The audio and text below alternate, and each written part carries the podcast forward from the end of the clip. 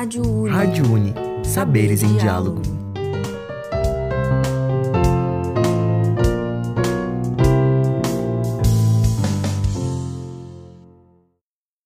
Olá, ouvintes da Rádio Uni, eu sou a Petiana Eduarda Mansky e hoje vou fazer uma resenha sobre os romances de Nápoles, também conhecidos como a Tetralogia Napolitana de Helena Ferrante. Em 2022, a revista Cult publicou uma matéria intitulada Por que gostamos de Helena Ferrante? A ideia era entrevistar leitoras, especialistas em literatura, psicanalistas, qualquer um que pudesse ajudar a explicar o fenômeno das obras da escritura italiana. O resultado é, ainda que as respostas variem, há um consenso. Ferrante é grandiosa. O nome Helena Ferrante é, na verdade, um pseudônimo de uma autora desconhecida. Ou um autor, ou um grupo de autores, ou uma empresa que contrata escritores fantasmas, enfim. A identidade verdadeira de Ferrante é um mistério, em um raro caso de anonimidade por escolha. Há alguns anos, um jornalista tentou desencavar quem era a autora, chegando inclusive a fazer acusações e apontar nomes. Mas o consenso da editora que publica Ferrante na Itália e de todos os envolvidos é de manter a autora anônima. Em questão de mercado editorial, essa é uma exceção tanto porque é raro um autor de sucesso não querer receber reconhecimento sobre seu trabalho, quanto porque o nível de comprometimento das editoras com o anonimato não é habitual. De qualquer forma, essa aura de mistério em torno desse nome forte, imponente, é um dos elementos do seu sucesso. E se tratando dos romances de Nápoles, esse mistério cresce com as possibilidades de interseção entre a obra e a vida de Ferrante. É inevitável para os leitores perguntar se a autora está escrevendo sobre si mesma, sobre pessoas reais do seu convívio, sobre uma Nápoles viva. Colabora para isso o fato de que a protagonista da obra, também chamada Helena, é uma escritora e suas obras se inspiram em sua vida. Essa mistura de muitas ficções é a curiosidade maior de uma obra cheia de perguntas. O primeiro romance da tetralogia se chama A Amiga Genial. Ele acompanha a vida de Helena, que também é chamada pelo apelido Lenu, e Rafaela, que é chamada por todos na série de Lina, com exceção de Helena, que a chama de Lila. Os romances seguintes são História do Novo Sobrenome, História de Quem Foge e de Quem Fica e História da Menina Perdida. A própria Ferrante considera que os livros são uma história só, um contínuo separado em volumes pela sua extensão. A obra nos leva de 1950 até 2010, acompanhando as viradas nas vidas dessas duas mulheres, desde a amizade improvável na infância até uma velhice marcada por suas tragédias pessoais. A Amiga Genial e História do Novo Sobrenome falam da infância, da adolescência e dos primeiros anos da fase adulta da Lenu e da Lina. É quando elas estabelecem as bases das vidas delas, quando se apresentam os personagens, se revelam as personalidades. Amiga Genial é aquele que te prende, com seu começo relativamente estável e um final que não se podia prever.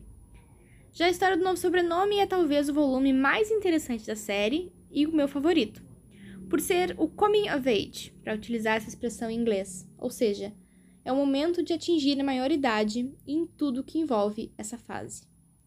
Os dois últimos volumes, História de quem foge, de quem fica e História da menina perdida, são os livros da vida adulta e da velhice onde se deixa para trás aquelas meninas dos primeiros livros para conhecer as mulheres da maturidade.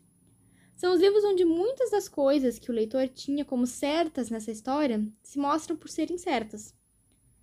História de quem foge de quem fica é, para Helena principalmente, o momento de mudar tudo. E história da menina perdida nos lembra da fragilidade de todas as coisas, levando essa história, enfim, para um final trágico, bonito e simbólico.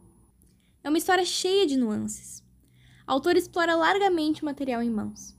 A Nápoles do pós-Segunda Guerra ganha vida nas vidas de Lenu e Lina, e o espaço é um fator importante na história. As amigas crescem em um bairro pobre, marcado pela violência e em controle da família Solara. Helena vai fazer de tudo para sair do bairro, para se distanciar de sua origem humilde, até ter que retornar para ela. Enquanto isso, seu caminho percorre a Itália, e cada novo lugar, com suas próprias características, marca um novo episódio de sua vida. E na vida de Lina. Ferrante demonstra um largo conhecimento da Itália do século XX e dos movimentos políticos e sociais do país. Ela explora a desigualdade social e a violência estrutural nos bairros de Nápoles, o controle que algumas famílias exerciam sobre regiões inteiras, o ativismo socialista dos jovens dos anos 70, a exploração da força de trabalho e a subsequente luta dos trabalhadores.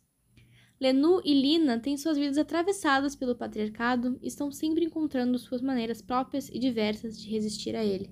Além disso, a obra vai discutir largamente a educação das mulheres e o acesso à educação de qualidade. Outro forte da trama é sua teia de personagens. Das protagonistas, passando pelos detestáveis Marcelo e Michele Solara e o péssimo Nino Sarratori, até os colegas de escola de Lina e Lenu, todos têm seu espaço na tetralogia.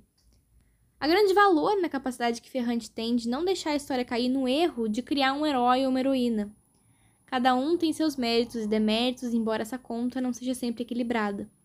Mas apesar da humanidade intrínseca em cada personagem, eu garanto que Ferrante também sabe despertar ódio profundo por alguns personagens que eu não poderia defender nem que me pagasse. Mas inegavelmente é a relação entre Lina e Lenu o grande fio condutor dessa história. Elas se repelem e se atraem como ímãs. São similares em sua inteligência, sua persistência, suas paixões. São movidas pela mesma vontade de ter mais, ser mais. São geniosas, fazem aquilo que querem. E essas semelhanças tornam impossível enganar uma outra, já que não existe outra pessoa que consiga vê-las por quem são. A grande diferença é que, para Lenu, foi permitido seguir os estudos além do ensino fundamental. Ela não foi forçada ao casamento, não estava em suas mãos o sustento de uma família toda, Assim, os quatro romances são uma grande disputa entre as duas, uma querendo as coisas que a outra tem. Helena queria a beleza sem esforços de Lina, sua inteligência que não dependia de disciplina extrema, sua capacidade de despertar o amor dos outros. Lina queria ter o sucesso acadêmico de Lenu, sua liberdade, sua possibilidade de fazer escolhas, a forma como ela conseguia realizar os sonhos que tinha sem precisar abdicar de tanta coisa. E é a forma como elas lidam com essa falta que enxergam na outra, as escolhas que fazem em nome disso, que vão ditar os acontecimentos dos romances de Nápoles. Então, ouvintes, a resenha de hoje vai ficando por aqui e eu deixo o convite para que vocês confiram a tetralogia napolitana. Até semana que vem!